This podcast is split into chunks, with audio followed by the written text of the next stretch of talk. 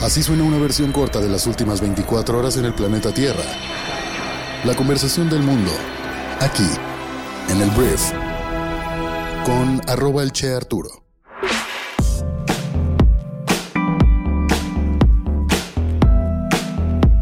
Muy buenos días, bienvenidas, bienvenidos a esto que es el brief para este viernes 23 de junio. Yo soy Arturo Salazar, soy tu anfitrión y uno de los fundadores de Briefy y en este podcast vas a informarte con un resumen de esas noticias que debes conocer el día de hoy para ser una persona bien informada.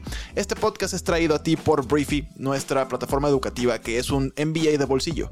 Básicamente Briefy lo que hace es ayudarte a aprender rápido las habilidades para impulsar el crecimiento de tu negocio, invirtiendo solamente 15 minutos al día aprendiendo con nuestro contenido. Descarga Briefy y pruébala durante 14 días totalmente gratis. Aquí abajo en la descripción te dejo un link para que vayas directo a la tienda. Gracias una vez más por estar aquí. Comenzamos con esto que es el brief. Arranquemos hablando de México y tenemos que hablar de la Suprema Corte de Justicia de la Nación que el día de ayer invalidó en su totalidad el segundo decreto del Plan B electoral del presidente Andrés Manuel López Obrador por violaciones graves al proceso legislativo.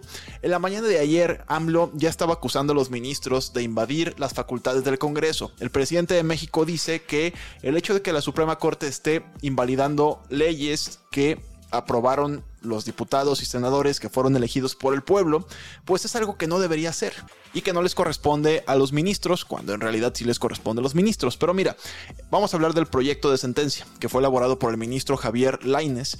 Explica que un debate express, sustitución de documentos y cambios sobre lo ya votado fueron algunas de las violaciones cometidas por el Congreso de la Unión que llevaron a la invalidez de este decreto.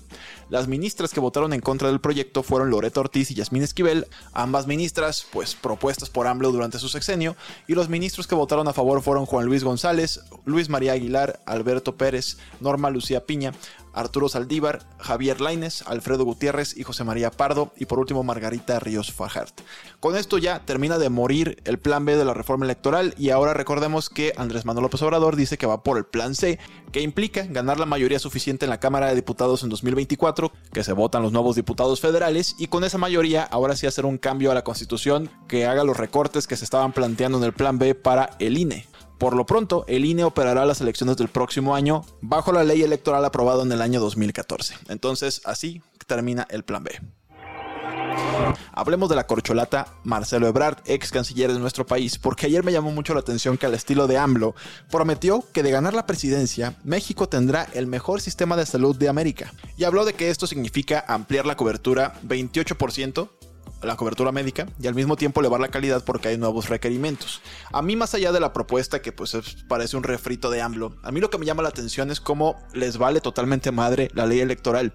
En teoría, a Ebrard se le había prohibido hacer propuestas, porque en teoría no están en campaña, están eligiendo internamente en Morena al coordinador del Comité de la Defensa de la 4T.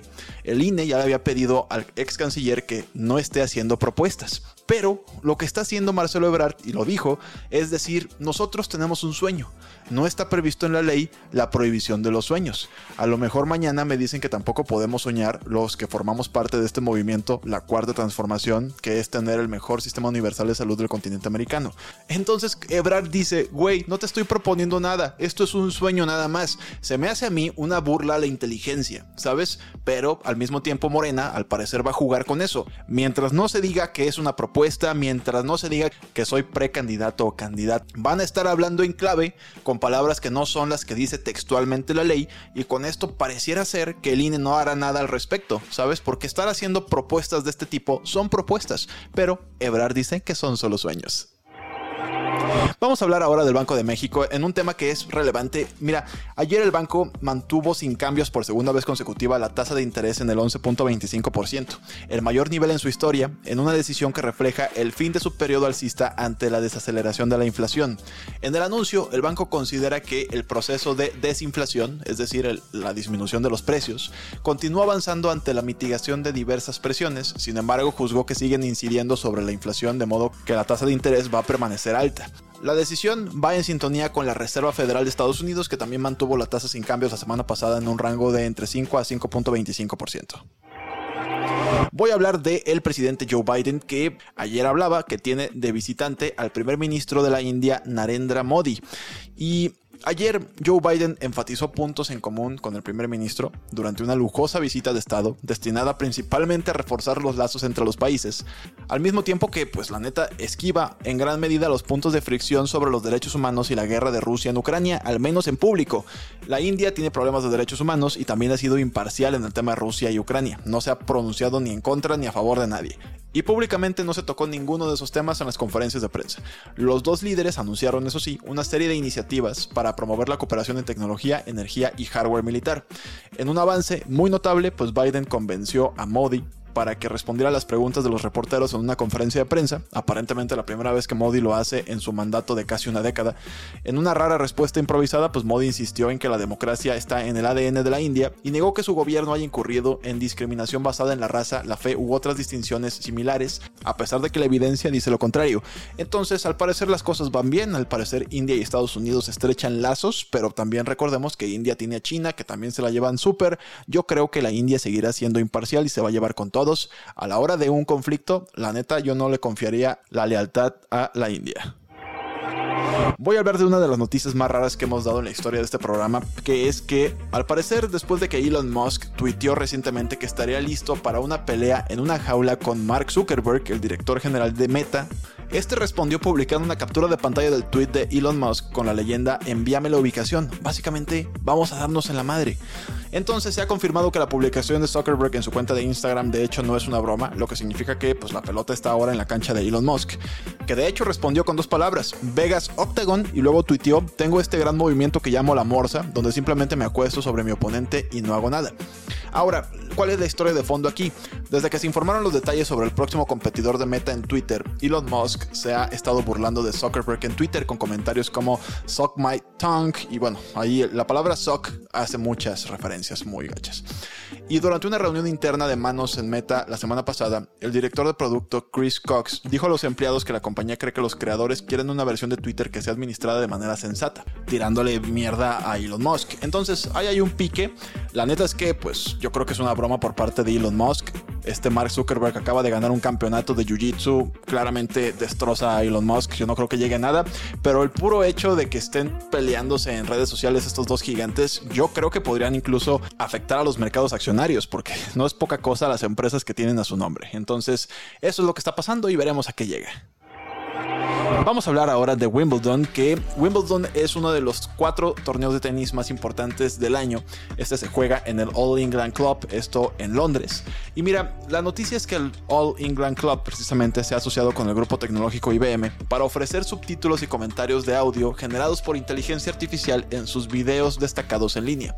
El servicio estará disponible en la app y el sitio web de Wimbledon y será independiente de la cobertura de los medios, de la BBC por ejemplo, para el torneo del 3 al 16 de julio Utilizará la plataforma de inteligencia artificial Watson X de IBM, que ha sido entrenada en el lenguaje único del tenis con la ayuda del All England Club. Y bueno, el club ya utiliza la tecnología de inteligencia artificial de IBM para proporcionar funciones como su índice de poder del jugador, que analiza el rendimiento de cada uno de los jugadores. Y la cobertura de la inteligencia artificial también incluirá un análisis impulsado por AI de los sorteos individuales, examinando qué tan favorable podría ser el camino de un jugador hacia la final. Va a estar muy interesante. Entonces llega Wimbledon, el torneo de tenis más antiguo del mundo, ya llegó la inteligencia artificial. En una lamentable noticia, ayer la empresa Ocean Gate Expeditions lamentó la muerte ya de la tripulación de este submarino que se dirigía a explorar los restos del Titanic, desaparecidos desde el domingo pasado en el Atlántico, en un comunicado publicado por la cadena de noticias BBC News. También las autoridades estadounidenses que estaban a cargo de la búsqueda también salieron a decir que encontraron escombros que eran de, esta, de este submarino y la teoría es que hizo una implosión en algún momento de los últimos días y que ya llevaban algunos días pues muertas estas personas. Estamos hablando de cinco personas entre ellas el director general de la compañía, Stockton Rush, y con esto termina este capítulo con un final bastante triste. Antes de irme, quiero hacerte mi recomendación del día en Briefy, que es un artículo que se llama Cómo detectar a un líder incompetente. Estamos hartos en las empresas de que lleguen personas que no merecen ser líderes a los liderazgos, muchas veces utilizando el exceso de confianza en lugar de las capacidades reales para ser un líder efectivo para una empresa. Este artículo te da un marco para que tú puedas evaluar en las decisiones de tu negocio si la persona que quieres impulsar como un liderazgo tiene la capacidad de serlo. Y no tengas más líderes incompetentes a cargo de áreas clave de tu organización. Entonces, esto lo puedes encontrar en Briefy. Muchas gracias a todos nuestros suscriptores que ya son parte de nuestra plataforma. Y bueno, gracias por haber estado aquí, gracias por compartir este podcast con tus amigos y familiares y nos escuchamos el próximo lunes en la siguiente edición de esto que es el Brief. Yo soy Arturo. Adiós.